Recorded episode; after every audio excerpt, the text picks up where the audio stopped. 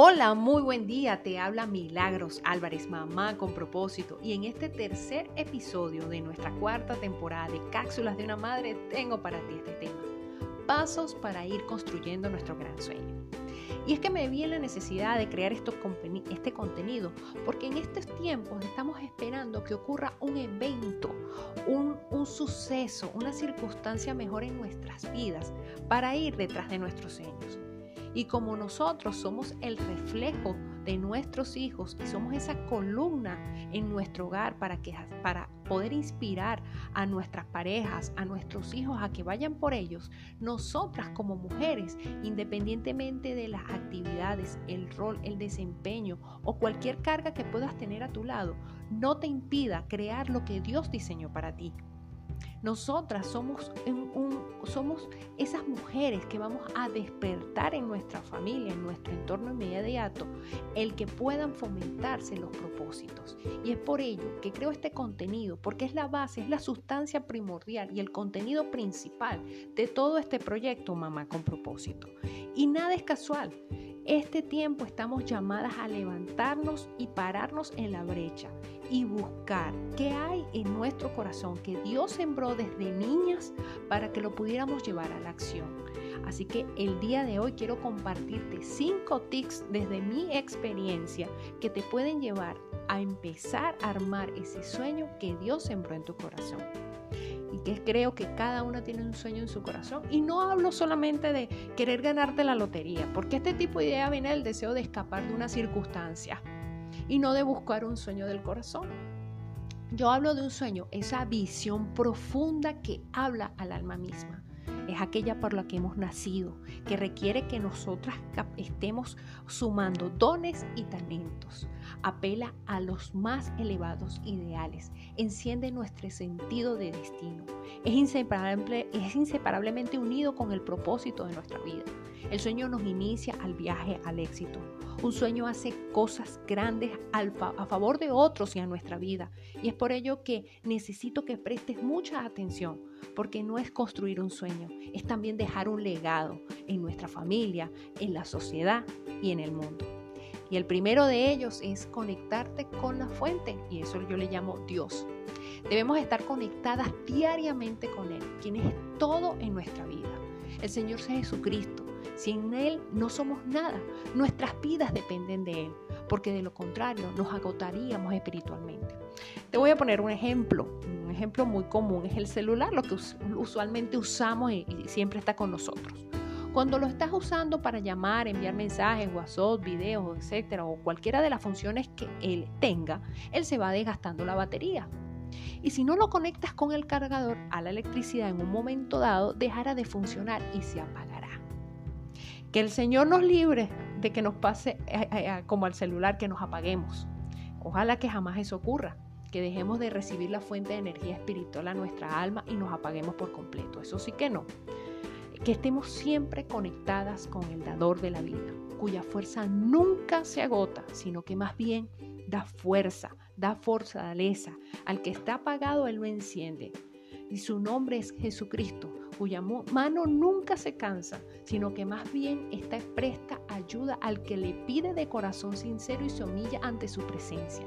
Solo de esta forma podremos contar con la bendición de Dios, su providencia, su protección divina, su favor y su gracia delante de Él y delante de los hombres para emprender las cosas que Dios puso en tu corazón. Así que tome en cuenta esto, que conectado siempre a la fuente. El segundo Reconocer cuáles son tus talentos, habilidades, destrezas, a todo aquello que te define. Debes identificarlo porque en general son las cosas en las que nos hace fácil hacer algo y adicional a eso nos apasiona. Para ello te recomiendo que comiences a hacer una lista donde coloques todas las habilidades que tienes. Y si no logras identificarlas, pregúntale a tu familiar, a, tu círculo más íntimo que te conoce y comparte contigo día a día, cuáles son las cosas que ellos ven en lo que tú eres buena. Y te aseguro que habrá una lista larga de cosas. El tercero, el poder de relacionarse con las personas. Esto es muy importante. Muchas veces las relaciones personales se tornan a veces difíciles, las personas son distintas y tienen distintas maneras de comunicarse. La eficacia es un bien preciado para lograr objetivos pues, puntuales. Si no hayas la manera de comunicarte con eficacia, no podrás desarrollar todo tu potencial. No lograrás transmitir tu visión o tu sueño de la forma en lo que deseas y la que, en la que por, por, por, te podrás sentir hasta frustrada. Y esto te necesita trabajar duro, trabajar y enfocarte.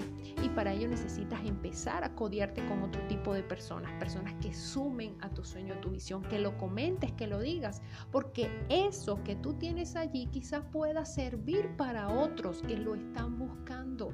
Recuerda, cada uno tiene una función en este plano, en la tierra, y vinimos a formar un cuerpo y poder llevar a cabo la gran comisión de Dios, que Él esté manifiesto allí y que puedas encontrar esas personas que van a formar esa alianza, ese equipo, esa organización, bien sea tu familia, vecinos, eh, amistades, todo aquel que Dios ponga en tu camino, de alguna manera va a sumar. Y a veces hay que hacer una depuración de nuestras amistades y de las personas con las que nos codeamos. Esas personas que suman, que su lenguaje y su, y su vida te inspira, te lleva a querer crecer como ellos lo hacen, de manera sana. Así que te invito a que puedas empezar a conectar y empieces a comunicar tu sueño y empieces a sumar a tu vida personas que puedan crecer en él. El cuarto es tomar decisiones. Ellas pueden cambiar el rumbo de nuestro destino. Si sigues haciendo lo que vienes haciendo, el resultado siempre va a ser el mismo. Mi invitación es que a partir de hoy empieces a prestar más atención a tus decisiones, a las que tomes y a las que no tomas también, para que desde ahora, ah, para que alguien no las tome por ti. No pienses tanto no podemos dejar de un lado que tenemos que tomar decisiones y que a veces podemos fallar en ellas o nos pueden traer consecuencias. Pero por ello te puse que la primera, primer paso que debes hacer es creer, tener esa comunión con Dios. Si no la tenemos, ¿cómo vamos a poder tener, tomar decisiones basadas en qué? ¿En nuestra propia necesidad o en lo que Dios quiere para nosotros? Siempre tenemos que dar el paso para que Él nos fortalezca. Pero ese paso se da cuando tú estás alineada con Él. Así que desde ahora tienes que tomar, cerrar, incluir en tu vida cosas nuevas para que empieces a activar estos sueños en tu vida. Así que no los pospongas más. Lo que hay que decidir es ahora. No se puede correr más la fecha. Así que comienza a accionar desde ya. El quinto y el último es no aferrarse a las circunstancias que viviste en tu pasado. Llámese la pandemia, llámese pérdidas físicas, emocionales, trastornos, problemas, todo aquello que ha sido negativo en tu vida. No puedes traerlo a colación ahora que vas a emprender o que vas a desarrollar o vas encaminada a crecer en el propósito o en la visión que Dios te entregó.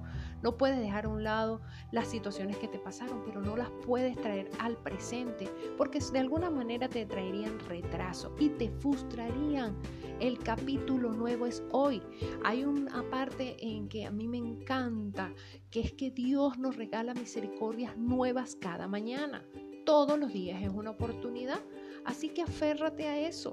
Cambia de perspectiva, cambia el foco, vive el futuro, vive el presente, lo que viene delante de ti, no lo que pasó ya. Lo que pasó ya no lo podemos cambiar, pero sí podemos cambiar el hoy. Así que empezamos a enfocar la vida, la vista hacia el frente. Y quiero compartirte algo que a mí me encanta y es una palabra que Dios siempre nos entrega para que podamos creer, confiar, estar fortalecidos en Él. Porque somos hechura suya, creados en Cristo Jesús para buenas obras, las cuales Dios preparó de antemano para que anduviésemos en ellas. Está en Efesios 2.10.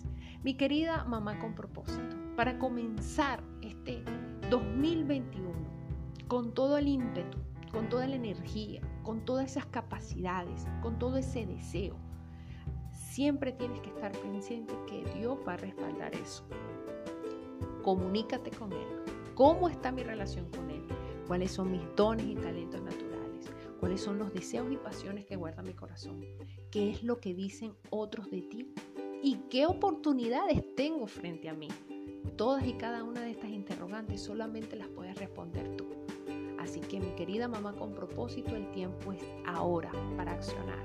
No esperes un evento ni el momento perfecto para empezar tu gran sueño. El momento. Espero que este audio haya servido de bendición para ti y que empieces a elaborar ese sueño y lo puedas compartir. Te habló Milagros Álvarez en Cápsulas de una Madre y nos vemos en el próximo episodio. Que Dios te bendiga.